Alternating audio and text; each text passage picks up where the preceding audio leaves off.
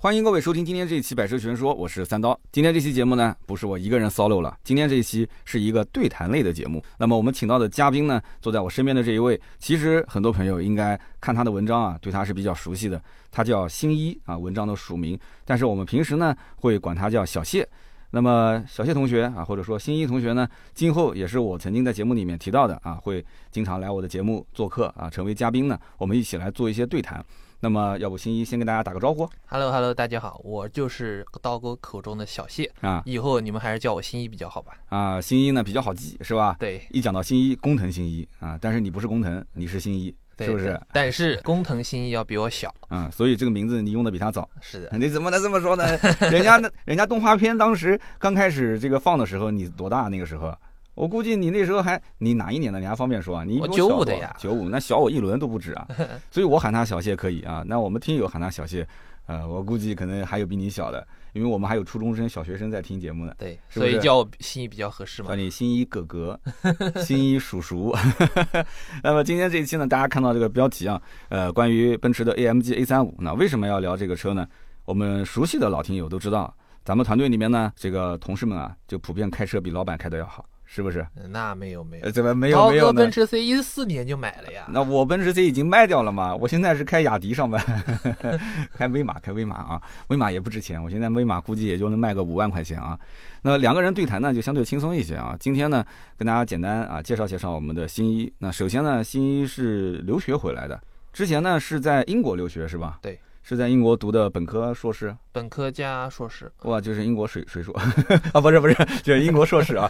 然后呃，硕士回来之后呢，第一份工作是在我们这吗？啊不是，第一份是在外地的一家报社，啊，是在外地的报社。那来南京之前我，就是你来公司之前，我打听了一下你的背景，你在电台你不是也工作过吗？没有的，嗯，第一份电台工作就是现在，呃，之前听说在帮电台的这个是当时实习还是什么，就是帮他们写写稿子、整理资料之类的，那个不算啊。那也纯粹就是帮忙，不算正式工待作，了大概多久就一个月，啊？就等于去感受一下，是吧对？待帮了一帮个忙月嘛，纯就帮不帮算忙是正式的工作。嗯啊，，然后到我这里算是第二份工作了。对，OK，那小谢的第二份工作，人生的第二个跳板就在我这， 是不是？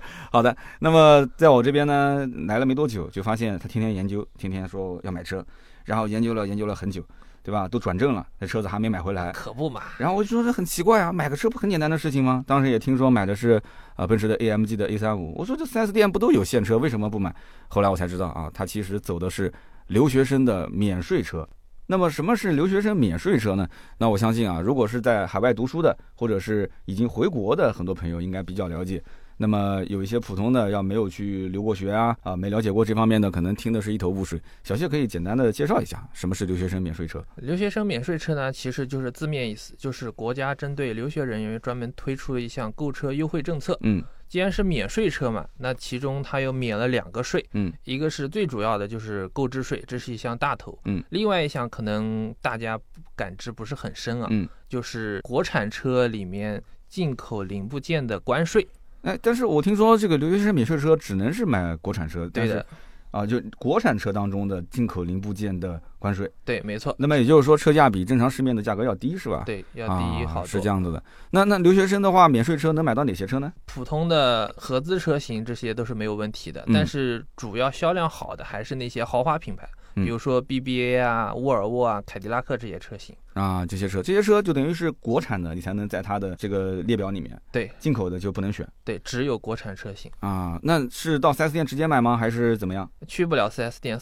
，4S 店就是办不了这项业务，必须要找专门的留学生购车中介机构才能可以。啊，全国都有？吗？这个中介对，是全国通用的，啊，一般去哪边查呢？有些人刚回国也是摸不到方向，网上搜一下就可以出来，全国就这么四五家，全国的中介就那么四五家，对，那这不就垄断了吗？ 基本上可以说就是垄断，那价格能谈吗？价格谈不了，中介费啊、免税价格都是全国统一安排的。就等于说给你一张表，对，把那表格打开，对啊，然后我要选哪台车，这个车的价格就已经能看到了，对，然后中中间涉及到的这个中介的什么费用啊，这些都能看到对，中介费包括车价全部都统一统一的，就像现在买新能源车一样。啊。其实我觉得啊，因为我认识不少，包括也有很多人咨询这个留学生免税车的一些政策，我了解下来，其实我感觉就是想让海外的学子，对吧，读完书了。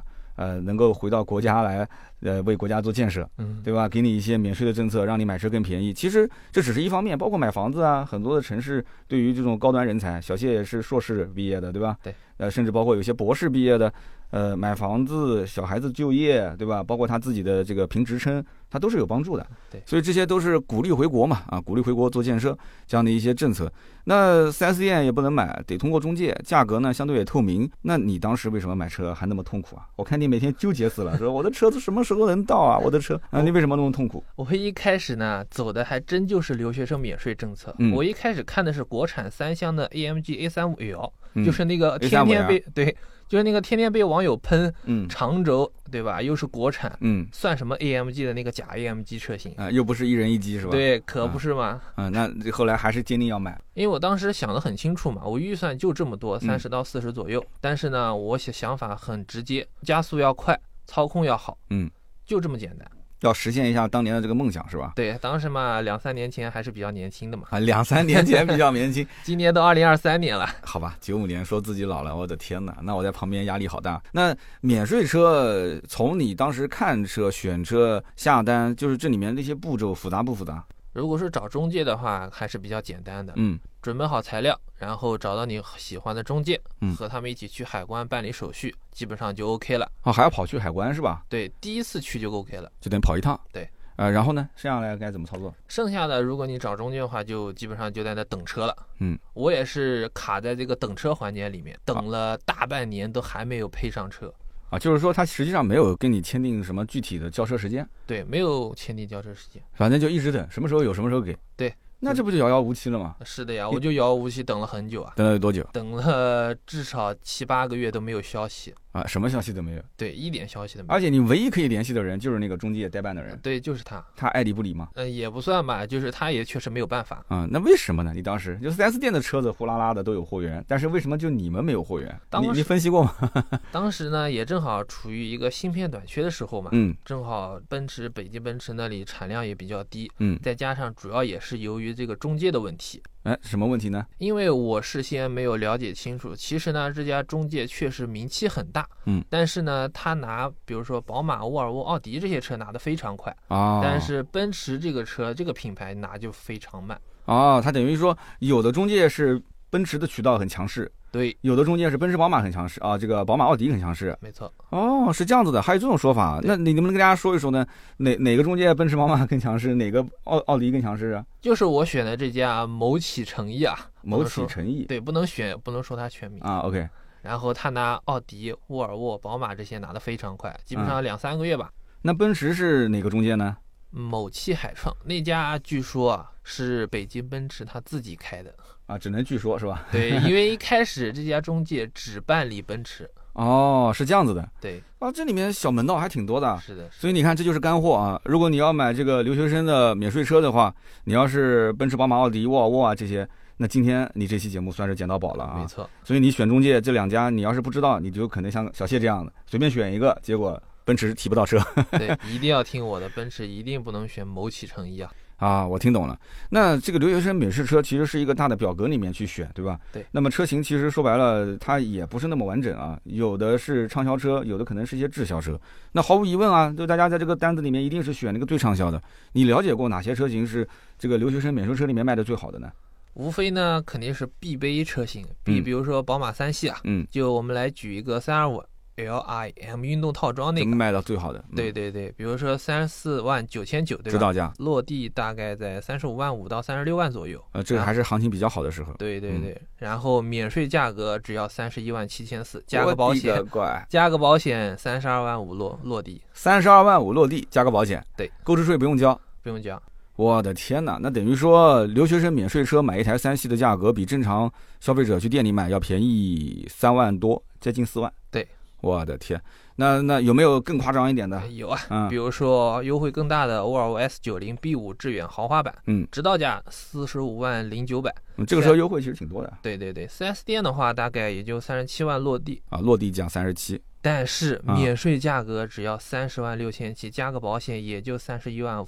就可以落地了，对，三十一万五，4S 店三十七，差价多少？差价五万五。哦对，我的天，那沃尔沃应该买的多啊！你当时为什么不去买个沃尔沃 S 九零呢？不挺好的吗？ 那就是问题，就是等车时间长是吧？对啊，就是选中介要找一个就是路子比较野的啊，就手头的渠道比较强势的。那你身边有没有人买了这些留学生免税车，相对来讲比较顺利的，就不像你这种等了快一年？有的有啊的，周围好几个朋友有，比如说有一个买了宝马叉三三零 i 顶配的，啊，前后也就差不多三个月。三个月，嗯，买奥迪稍微多一点，嗯比如说 A 六四五 T 四驱的，嗯也就一个月就拿到车了，哦，那就是找到的那个奥迪比较强势的 对啊，就特别牛，啊，一个月拿到车，价格呢也是价格也是非常合适的，四十多四十多左右。其实我觉得主要就是因为你的购置税的减免，你购置不是减免了，就等于是全免了，等于是对就跟买新能源车一样了，对，就没有购购置税税了，全免，而且价格基本上还比跟 4S 店优惠完价格差不多。差不多。嗯，之前我还听说什么，就是说虽然给你免了购置税，但是这个车辆好像说几年之内是不能卖的，有这个说法吗？也不说不能卖，可嗯以卖，但是每年都要补交，比如说。第一年要交百分之九十，第二年百分之八十，这样每年十分之一递减。啊，每年逐渐递减，对，那个九购十、置八税十、七十、六十、五十，对你要把它补回来。所以这车子你要开个十年呢，就等于不用补了。 是的，呃，但是这个是我觉得好像没有那么严谨，为什么？因为前段时间我有一个朋友，一开始跟你讲的是一样的，他就嗯觉得说要补交这个购置税，他就没卖。哎，后来找了一圈，你懂的，就找了一圈那个什么，你知道的，嗯，卖了之后发现，哎，好像没有补交，他也不知道是怎么操作的，没补交。也有这说法。哎，有这种说法，所以呢，这个怎么说呢？我们是支持大家是按照正常流程去，一定要把这个对都给，按交掉按照的。官方说法，对，一定要按照官方，方说法来啊嗯，但是就按照十分但是之一每听年递减听说有那么个事啊，啊听说有这么个事。那么什么样的人适合去买这个免税车呢？或者说他有什么资格去买免税车？我到国外就读个一年啊，混一下，回来我就可以买免税车了吗？那也得是正规大学里面学习时间必须达到九个月以上，也就是说你在国外必须学连续学习超过九个月以上，你才有资格，嗯，而且必须要完成学业后两年内回国完成学业后两年啊，就是说你在国外如果待了超过两年，这个对资格就也不行了。就自动放弃了。是的，啊，之前我看到有一些规定，什么包括在你外面，比方说有些人上学上了一半，然后中间可能回来家里有点事情要处理，然后中间休了一年再回去继续休学，好像也不行，就中间也不能断对，你也必须拿到学业证书才可以，啊，拿到学业证书是吧？对。那么除此之外，还有一些其他的一些要求吗？基本上没有太多的了。啊，就是在海外拿到了这个学业证书，回国你有了真本事，人家开始来这个为国家做建设，对我们就给你享受免税是啊，的是这么一个逻辑，也对。那么需要办一些什么证证明吗？就在国内，你像你买车的话，也就身份证、户口本，包括学历认证，主要是学历认证这个东西。啊，就不能是野鸡学校对，那肯定的呀。啊，是这样子的。那我要问问传谣有没有买免税车？传谣如果买不了，我就要去看看他的学历证书 了。他这个估计早就超时间了啊！对对对对对，回是国两年内回国，而且回国后的一年内你就必须要提交这个手续了。啊，就是回国一年之内你就要开始准备买车。对啊，你要如果这一年没有提交的话，其实这两也年等于放弃了也。等于放弃。嗯 OK，、那基本上大概就这么个情况啊。我们前面大概十分钟左右，把这个留学生免税车的情况给大家介绍一下，因为小谢亲身经历的嘛。对如果大家还有什么不懂的啊，确实有呃留学回来的，正好是不到一年的，或者是在海外这个这个正在读书的。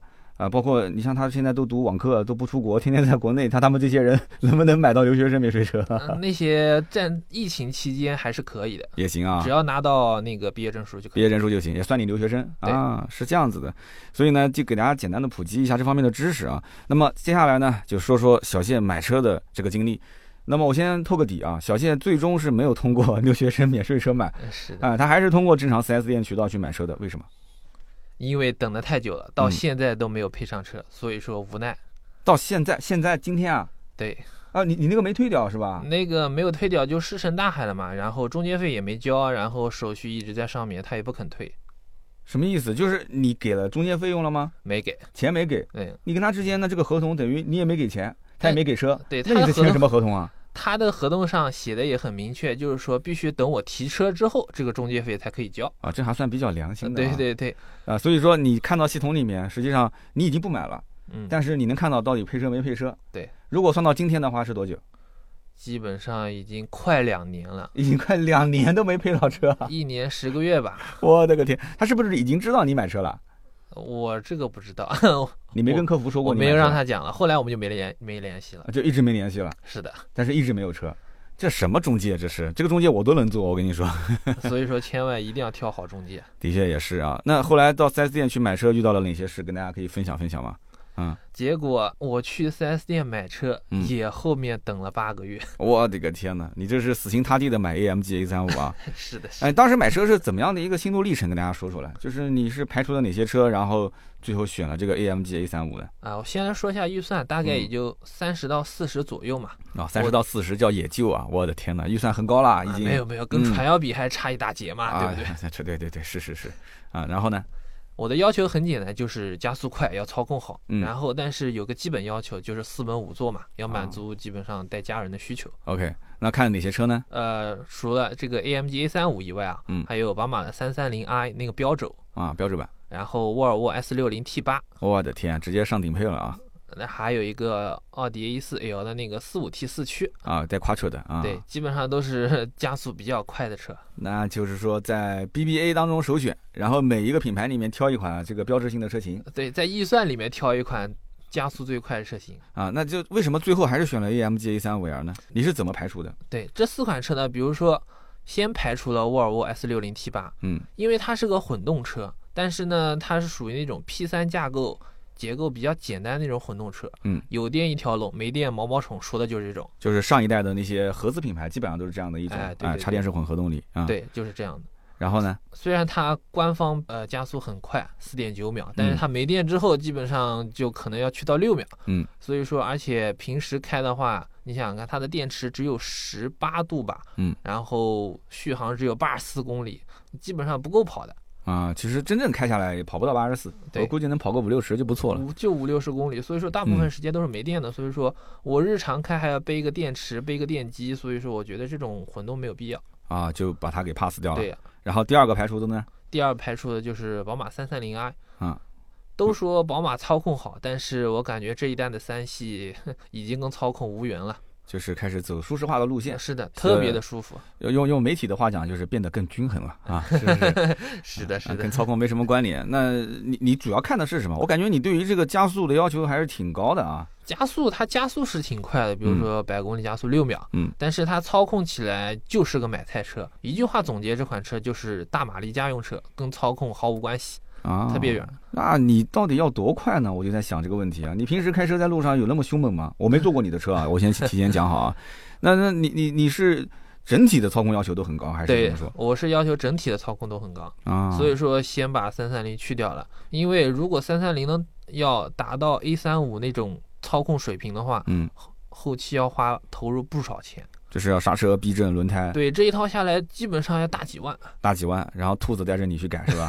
啊，基本上就是这么一个套路啊。 哎，这大几万一半让他赚了去。对啊哎哎哎，不能不能这么讲，不能这么讲，兔子还是良心的嗯啊。嗯嗯。那那那 A 四呢？A 四为什么把它给淘汰掉了 A 四虽然比三三零要稍微硬核一点，但是在 AMG A 三五面前还是太家用了，啊，就是一个买菜车，对，就是可能比三系还要买菜比三系稍微硬核一点。啊。就是现在的 A 四比三系要相对来讲，对对啊就是操控各方面好一点了啊对。但是毕竟就是拼命的加长，为了后排空间。对，你想，但是它是个长轴距啊，哎，这也是我奇怪的点。你前面一直对比的是三厢版的啊，国产的 AMG A3 5 L，但是你的车位上现在停的这台车，它明明就是一个两厢的进口的 A3 5这什么情况？这问题就来了，嗯因为我当时买免税的时候，嗯哦我挑的就是这么几款车，但是我刚才不一直在说免挑税国产的是吧对，啊挑国产一直一直没有给我配上车嘛，嗯所以说我就去 4S 店买了。但是呢，我去 4S 店肯定也不会挑这个配不上车名额的那个车型，就是说你到了 4S 店，国产你就不考虑了，对你干脆就买个进口的了，对，因为价格都差不多嘛，你想想看，缺个屁股更更运动一点，更帅气一些啊。而且它进口的嘛，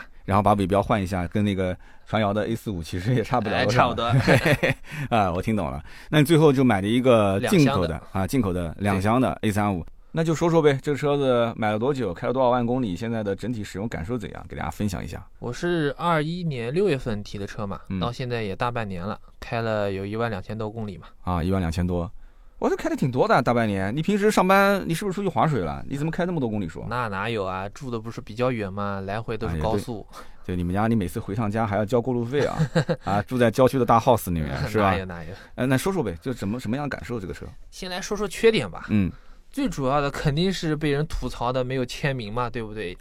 那我给你签一 个呗。不是你不是没签名吗？对也吧？可以，尼古拉斯刀哥 哎，给你在发动机上签个名啊。可以。然后呢？除了这个签名以外呢，就是它的这个发动机潜力啊，也是一个大问题。嗯，嗯三五和四五最大的区别呢，就在于这个发动机，不是你，你是想还后期再改装，把它的发动机潜力给提升上来啊？这不是想改装的问题，嗯这是这跟兜里的钱是一样的，你有没有是一回事，但你不能没有。 AMG A 三五对于民用的这种这个这个，我们讲钢炮也好，或者是普通的两厢车也好，那已经很强了。所以说就是贪心，太贪心了啊！而且包括像传谣这种也是，他心想说我再花个十几万啊，有这个必要吗？就提升那么一点点，是吧？它这个是真的是提升一点点，但我这个的话就提升就 大了。对吧？你实际上你再加点钱，你提你个二十万，你都可以买个特斯拉了，那更快嗯特斯拉都不用加钱啊啊！不用加钱，不是我的意思是差价的那一部分，不是把这车卖掉的钱。哦。哎，差价不是差个十几万吗？往上再这个提速提一点点三 P 比我车还便宜呢。啊！那你看，你看一开始看不起人家特斯拉车主了这。不是看不起特斯拉，是电车没有灵魂。啊，电车没有灵魂，对对，呀有道理，就是燃油车最后的尊严都已经快扫地了嗯，啊！你们现在就是最后的这一批燃油车站桩的这个车主啊。那我们继续讲，呃，刚刚你提到的第一个没有签名，没有签名这个事情你怎么看？我觉得吧，有没有签名无所谓，嗯，只要开得快就行，对不你对？开得爽就 行。开得快，开得爽，开得快。哎，我又想到电动车了，我 不知道为什么，你一说开得快，我就想到电动车。开得爽，开得爽，怎么讲呢？你说在路上游刃有余，这也要看水平啊。那我听说你车子开了没多久，这不就蹭了吗？ 啊哎呀哎呀啦，哪壶不开那提哪那壶。那不是意外嘛，对不对？呃，意外意外。那这样子啊，我们先把这个它的缺点说完啊，回头我们再聊你那个就是由于操控啊、爽啊，然后车子蹭掉的这个事情。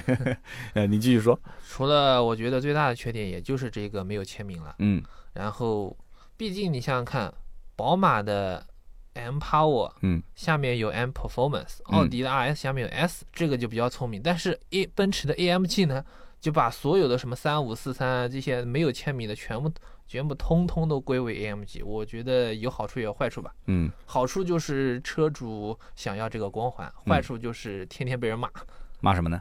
骂假 AMG 啊，其实现在不也就等相当于是把这个国产 AMG，然后加个 L，就之后就等于是变成了就是我们刚讲 M Performance 这种级别了嘛，对，S 这种级别了嘛，对，它其实就是商业化，做一个细分市场人群啊，是的，就是以前高不可攀，动不动都是 V 八，动不动都是上百万，嗯，就 AMG 就普通老百姓想都不用想，哎，现在感觉这四十来万、五十万，这好像都能搞得定了啊，是啊，所以说既是缺点也是优点嘛。嗯，的我确也是大半个冲着这个 AMG 的光环去的呀，对不对？嗯、对，被收割嘛，这波小韭菜你不收割，什么时候收割？嗯马上是都的呀电动化了，所以我不说嘛，最后一帮站岗的嘛， 马上都电动化了。那那优点、缺点都讲完了吗？还有要补充的吗？它优点就是加速快嘛，嗯然后开起来真的特别爽，而且用料确实特别好。嗯我底盘拉起来看过，那些转向拉杆前前摆臂、上摆臂基本上都是铝合金的。啊，那福克斯用铝合金你不夸对吧？AMG 用那么一点铝合金，天天在这边挂在嘴上，哎呀，恨不得全世界都知道，哎，那必须的，你想哎想呀，看必，须的呢。 你说，而且你想想看，它的后桥普通 A 级是板簧，对不对？嗯，三五和四五的悬挂一样。好， 行啊，我接受，我接受，行。嗯，那整体的使用感受，你有的时候跟我哭穷说这个油都加不起了，是什么情况？油哎那确实啊，你温柔开嘛，可能还好，城市大概九点几，高速七个油左右。嗯，那不挺好吗？但是你要是暴躁起来，动不动 S 加的话，那就十几个、二十个都有可能。 就南京的路上哪有那么多可以让你暴躁的时候啊？山路嘛，对不对？而且我经常开高速，对不对？啊，行，那那买这个车到现在遇到哪些问题呢？前一段时间你不是跟我请假吗？说要修车，你都是修了啥了？都是修车归修车啊，但我嗯没有请假啊，工作还是啊，啊啊对对对对对对，哇，你这个很抠字眼 啊。嗯，啊，是没请假，对，这个在 4S 店里面一边修车一边写文章是吧？ 哈哈，那好，是的。那你继续，那具体修了什么？事情这样的啊，去年九月份的时候呢，大概提车也就三四个月吧，嗯，也但当时也跑了将近七八千公里了。哦，那还挺多，是的，但是也还好吧，新车三四个月跑那么多。就是一个月跑完磨合期嘛，是的，啊，然后呢，然后电脑提示我需要添加机油一升，当时已经刻度那个机油液位已经低于刻度线的最低值了。三四个月就已经是这样了，对，那就很明显就是机油损耗量过大嘛，对，当时我没有放在心上嘛，我嗯以为可能当时添加机油量不够，嗯然后我去 4S 店里面加了一升，到达最大值之后我就走了。 ，max 啊，嗯，然后呢，然后过了仅仅一个半月，四十多天，四十多天。然嗯后我我在检查发动机的时候，看到缸缸体的外表上有渗机油的迹象。哎呦，新车当时看的是不是心都碎了？那可不，你想想嗯看，才三四个月的车就有漏机油的现象。啊嗯，然后呢？然后我就检查了一下机油液位，嗯立马机油液位到达了一半，原来是最大的 max，现嗯在只剩一半了。然后呢？你就把车开到 4S 店了。那 4S 店给你什么样一个答复呢？肯定第一步先是检查，对不对？对其实我到这里心里已经清楚，它绝对是烧机油了，嗯，所以第一步就是检查嘛。当然了，我在这里给大家普及一个小知识啊，那嗯就是烧机油的车，第一步呢，最简单的检查就是拆开四个气缸的火花塞，嗯看看有没有发黑、发污的情况。嗯，如果发黑发污的，那就代表一定是烧机油了，啊，就机油混在这个钢体内一起燃烧了嘛。。对，就发黑了。啊，其实你排气管冒的应该也是突突突的小黑烟 啊。哎，这个然没后注呢意？。然后呢？然后就第一步就是把四个气缸的火花塞拆下来嘛，嗯发现最左边那个火花塞有点发黑发乌，嗯其他三个都没啥事儿，啊，所以这时候不知道是喜还是悲，所以接下来就是查看缸体或者缸盖有没有被积碳拉伤或划痕，但是一旦有的话，那说明这颗发动机就要报废了。啊，就整个发动机换新了对，啊。那你最后是给你换个发动机，还是正常的就给你索赔索赔？那也算是有惊无险啊嗯，缸体和缸盖没有任何的划痕和拉伤。啊，就发动机是好的，没问题。嗯，然后最终检查出来是气门油封漏机油，所以烧机油了。那不就是装配工艺的问题吗？对呀、啊那你是的这个东西解决不了啊，你就给你换油封是吧？对换个油封，然后目前开下来已经三千多公里了吧？我的天，我跟你这么讲啊，你这个一定要买延保 啊！如果如果你过了质保，将来就是你自己掏钱了。啊，，对我当时买车时候买的延保，然后现在他又送了我不限公里的延保。不限公里是整车吗？对，呃，三大件三大件就是这个油封是含在里面的啊，含在里面的。一定要看清楚啊！我就吃过这个亏。是的，讲起来三大件是发动机、变速箱，就是主体这些机构，嗯，但是实际上下面还有就是某一些这个这个相关的零部件是保一易损年，易易损件就几个月，甚至都有的都不保。但是呢，它有一些核心件，你像我的那个空调，就是空调节温器，啊嗯，你说算不算整车质保？正常应该算吗？整车质保吗？但是不，他当时我去索赔的时候说，你这个呢，我保你三年。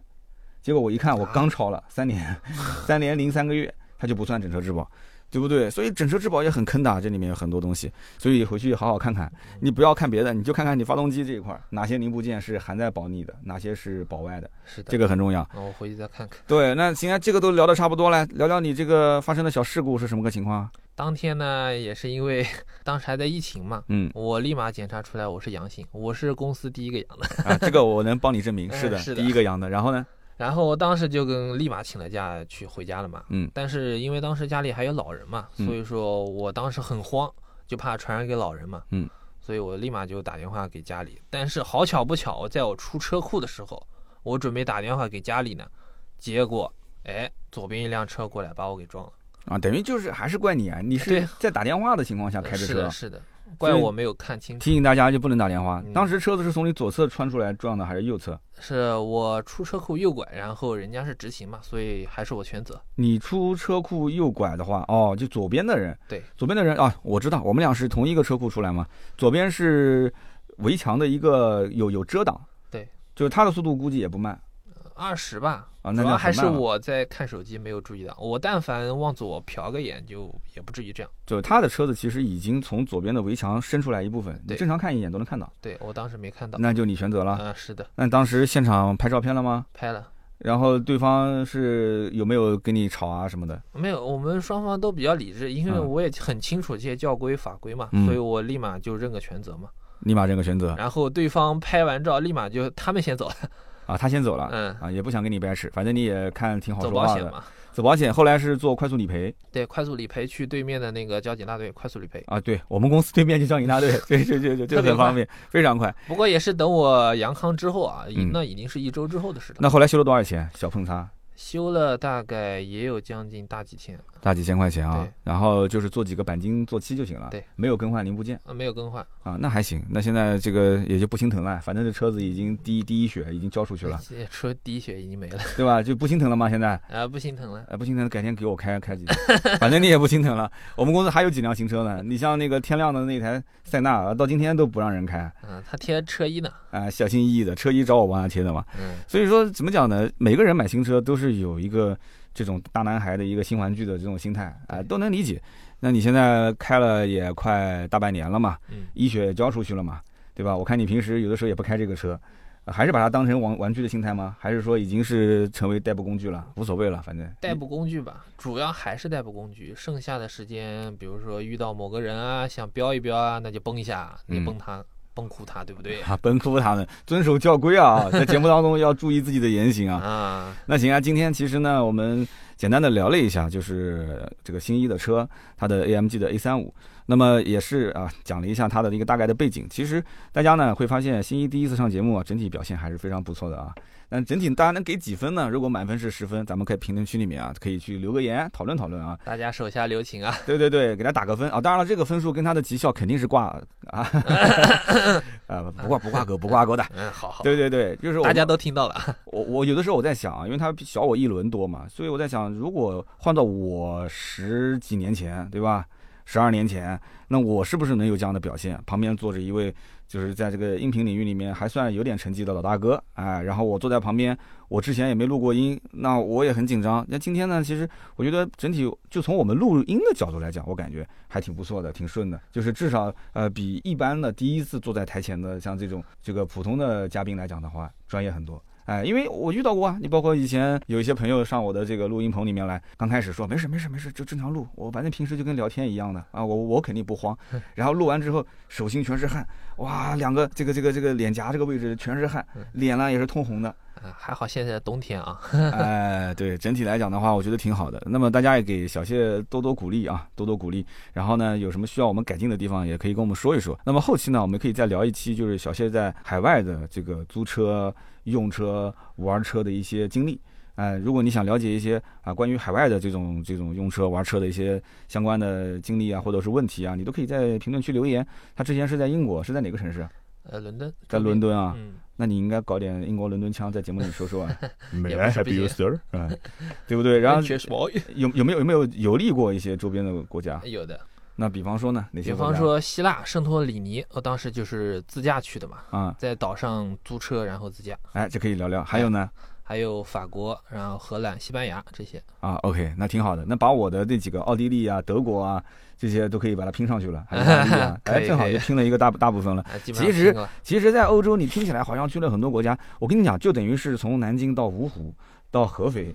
然后就绕了一圈，就几个国家就走完了，省之间走吧，对不对？就是各省之间，甚至就城市跟城市之间，开着开着感觉就好像出国了 啊。是的，就是这样子的，挺好的。那有机会吧，我们再跟小谢聊一聊，让大家多多了解他。然后后期呢，我们会切入到我们的主题。小谢呢，平时都会去探店，跟我一起会聊一聊新车，包括一些市场行情。好的，那么以上就是关于今天这期节目的内容。下面呢是关于我们的身边事环节。今天身边事我中间就不不断了，我们就直接聊吧。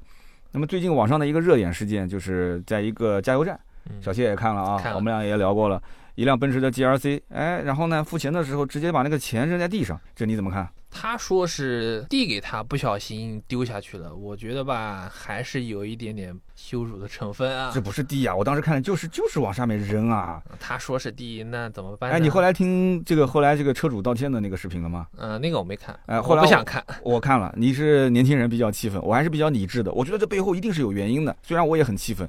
那么后来听说啊，这个采访的录音是这么讲，说当时是两家人在车上嗯，去加油的时候呢，那么另外一家人就抢着要付钱，然后这家人的意思就是说，呃不不不，我来我来我来，因为村子里面有的时候就这样嘛，就你要抢着付，我要付，然后啊推推推推搡搡的，最后就再把钱直接往外就这么一扔，但是这嗯总归不礼貌啊，对不对？就算你丢了之后，你哪怕大喊声“对不起，对不起，不好意思，不好意思哎，有道这理，这事儿也就过去了，三观还是蛮正的。对不对？啊，我我觉得也是的，我觉得也是的，就是当他在捡钱，就是弯下腰捡钱的那一刹那，就哪怕你说一句，对呀、而且就算人家嗯把车、司机啊，你说不让你付，把车开走了，你说嗯真的远喊一声不过分吧？对的，很很容易的事对情。的，当时这个录音解释，我是觉得，虽然说他讲的这个这个这个这个环境和情理，我我能理解，就是两家人在抢着付钱，结果把钱扔到窗外。但是你像你刚刚讲的，就是你后面的这个做法是不对的，对，对吧？就是你没有摇做到位的，没做到位，对、嗯你真摇的没下做到位摇下车窗，你说一声，哎，大姐，对不起啊，那个钱我真的不是有意往地上扔的，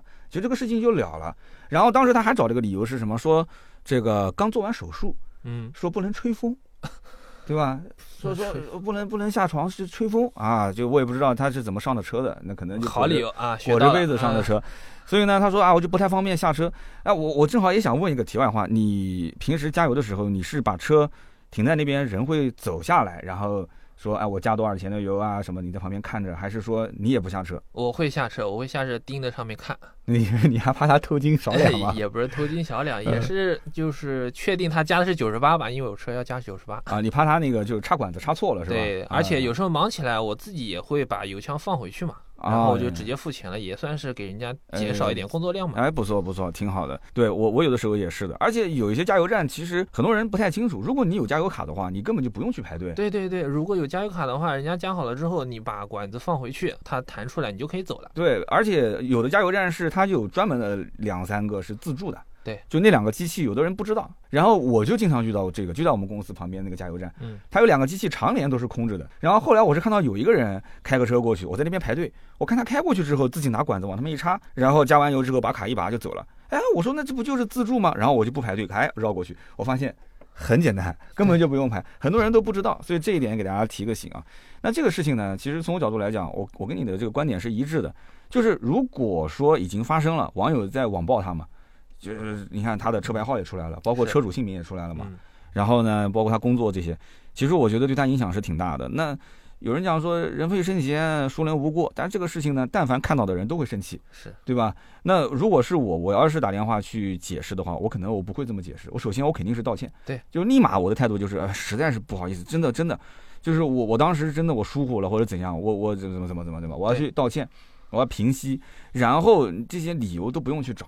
对啊，你大家如果说能够接受你的道歉，你再去补两句，那还可以；那不能接受的话，这个事情我觉得那也只能是这样子了。对，主要是后期这个车主就是当事人啊，嗯这，个诚意也没到，对没有感觉他说是表达歉意或怎么样，感觉对就是为自己做过的事情来找借口而已。对对对，其实到现场你去，哪怕你去作秀也好啊，你让这个呃加油站的大姐啊得到她的原谅。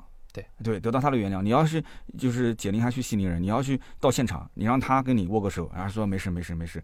然后呢，这个网友都希望看到的一些这个有诚意，什么叫诚意啊？就是你确确实实拿出诚意去道歉，对不对？嗯这点意思你还不懂是什么意思吗呃？对吧诚？意就表现表现方式有很多哎，啦你既然都敢把钱扔在地上了，那你这个诚意，你又开个奔驰，所以你看大家的这种整体的情绪在这个地方，你要得到对方的原谅，你不要去找借口去道歉，嗯大家呢基本上还能把这个事情就翻篇了。对，哎、我也不至于说原谅你，但这个事情就翻篇了。现在如果是继续。去去曝光，继续去有热度去炒，那这个事情就麻烦了，是吧？嗯特别是像像小谢你这种开奔驰的 人，我可不会这 样子啊。我现在已经不是开奔驰的人 了。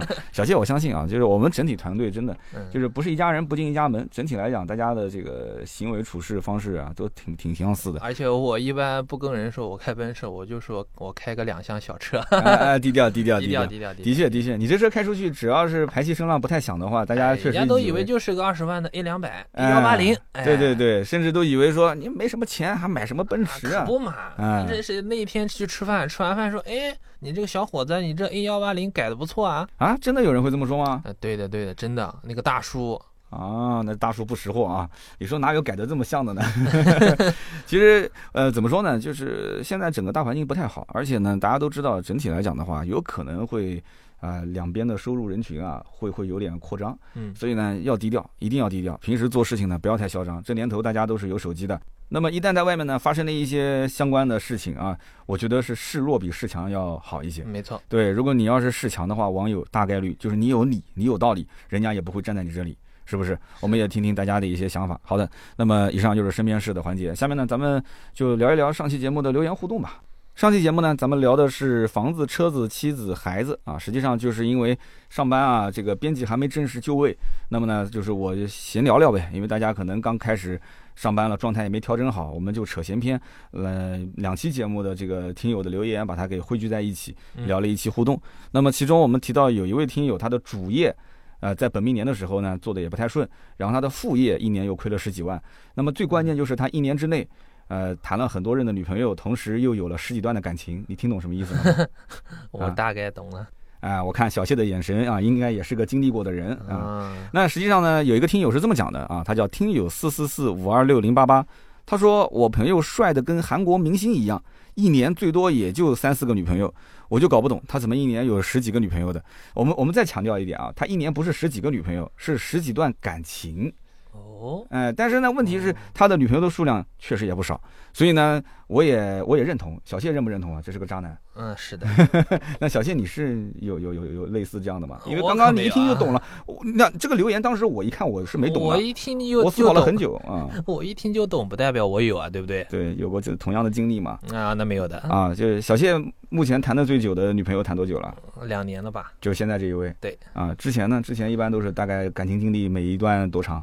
每一段差不多也就大几个月，一年左右吧，那都是什么原因分的手呢？改天能不能有一期节目我们闲聊不聊？合适嘛，对不对？都懂的。啊，不合适，我不懂， 我不懂，啊网友懂不懂我不知道，我不懂什么叫不合适。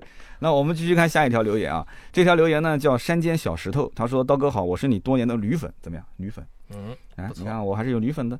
他说你的节目让一个小白学习到很多的有用的汽车知识。我呢，因为特殊的原因失业在家，我正在整理家里面的衣柜啊，然后呢收听你的节目。我当听到这个三刀讲有个九岁的孩子年三十啊，看你直播那一段，我不禁就笑出了声。这就直接说明三刀你的节目真的很不错，很精彩，老少皆宜啊。其实听你节目呢，不仅学习汽车知识，工作和生活上也是受益匪浅。他说呢，他是在酒店做管理的，做了十几年。那么因为疫情，呃，整个酒店就转让了。那么转让出去之后，他就失业了嗯，最近非常的迷茫。呃，有两个选择，第一个呢，去大公司，但是要到外地去打拼，待遇肯定会好一点嘛。那么第二个呢，就是在本地啊、选择一家相对小一点的公司，呃，就是只能这样，或者就是改行。那改行的成本就比较高了嘛，那就基本上能够一个生活费。他说他的情况是什么呢？他离异啊，离异之后跟他妈妈两个人一起过。那么妈妈的身体呢也不太好啊，所以他也不知道到底是应该远走他乡去打工，还是说继续留在当地。所以呢，他想听一听三刀的建议。哎，今天这期节目正好是对谈类的，我们两个人给你出谋划策一下。小谢，你作为这个九零后、九五后啊，像这种环境，你觉得你应该怎么选？如果是去到大城市的话，我觉得还是会去闯一闯，嗯，那妈妈怎么办呢？身体不太好哎。带着一起嘛，对不对？我带着一起，你想，所以说年轻人想法真的是太简单了。他自己在那个陌生的城市里面能不能立足，他可能还要需要一个阶段呢。你上来，妈妈肯定也不愿意啊，跟着你一起去，他要有人照顾的。啊所以说只能待在身边，这也是没有办法中的办法。如果这位听众执意想要去外地的话，只能这样是吧？，对，那只能这样。嗯，小谢，我觉得还是比较理想主义的。那我当时给的建议是这样的，我说首先是看年龄，因为他没说他大概多大。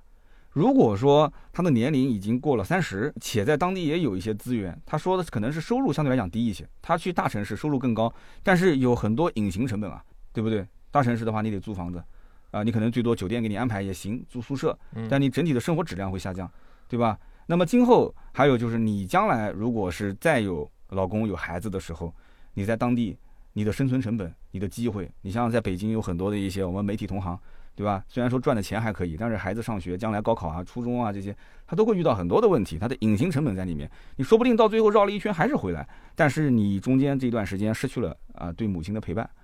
所以我说，如果是呃到了三十岁了，已经超过这个年龄了，我个人觉得那母亲可能更需要你的照料，就在当地吧，不要出去折 腾了。如果是没到其实吧我觉得就去外地啊。其实我觉得吧，也不能把女性这个年龄规划作为一个标准，为啥？我觉得还得看她个人的想法，个人的想法，他不去对纠结吗？他的想法、啊就是、看她的性格吧。呃性格，她如果是那种比较要强的性格，我觉得即便带着母亲去大城市发展，我嗯觉得也不会亏待她母亲。那其实你有没有问过你母亲的想法呢？哎，对不对？那母亲愿不愿意去呢？你平时白天在忙，你到外地一家酒店里面做管理，你肯定是没日没夜的嘛。是那的母亲一个人在那边，身体又不太好，那你想过她的这个自但己是的想法吗？但是你在当地工作也是没日没夜的。